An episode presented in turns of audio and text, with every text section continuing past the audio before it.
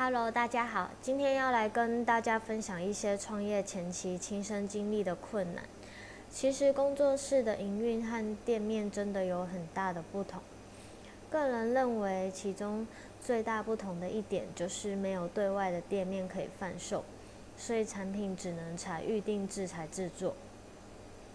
因为这一点，其实会衍生很多其他的问题，像常常有客人打来询问现场有没有现成的甜点可以购买，有时候做订单多做又刚好没有人询问，就会造成产品过剩。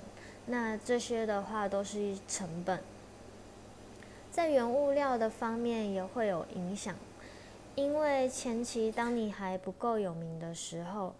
订单量一定有限，然后也不多，不可能采买大量物料囤积。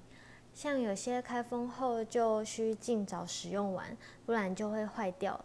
像是鲜奶油之类的，那最好的解决方式就是拿去研发新品，或是把它试做掉。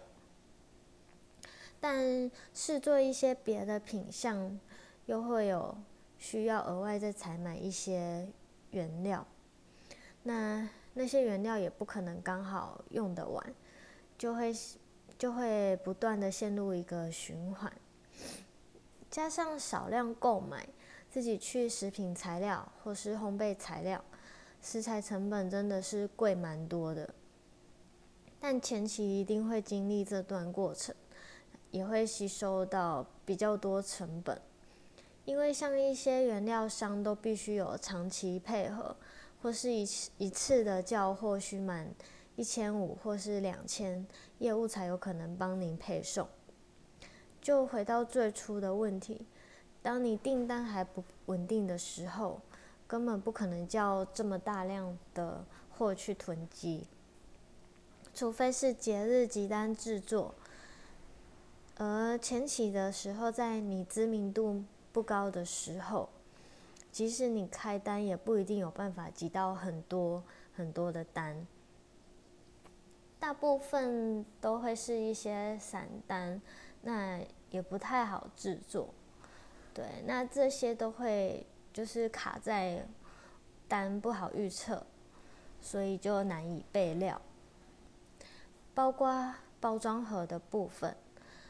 大多也都是量多下定会比较便宜，虽然包装是比较不会坏，就是它比较耐放，但建议要囤的话，还是先买一些常态商品都会使用到的盒型。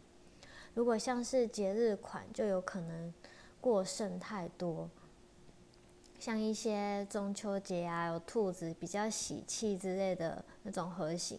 那你平常又没有办法使用，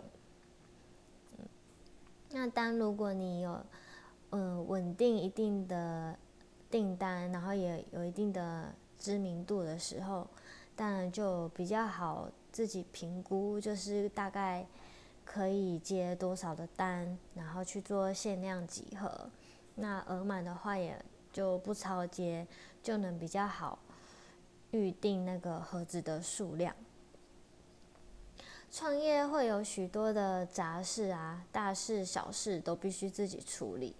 前期也一定会有很多的声音教你要怎么做，但往往都是一些没有创业过的人，他们只是用市面上看到的一些行销手法，叫你这样做那样做，然后怎么样会比较好啊？就是叫你跟着别人的方式。但是只有你自己清楚自己的步调，还有适合你现阶段的方式，所以都必须自己评估，不要受影响。有时候他们说的方式都是很后期成名，或是大企业啊一些连锁连锁的店家才适用，也才比较推得动的行销，可能不太适合我们这种小工作室。那每个阶段也会有每个阶段的方式，就是需要循序的渐进。那今天的话就先跟大家聊到这边，那我们下次见喽。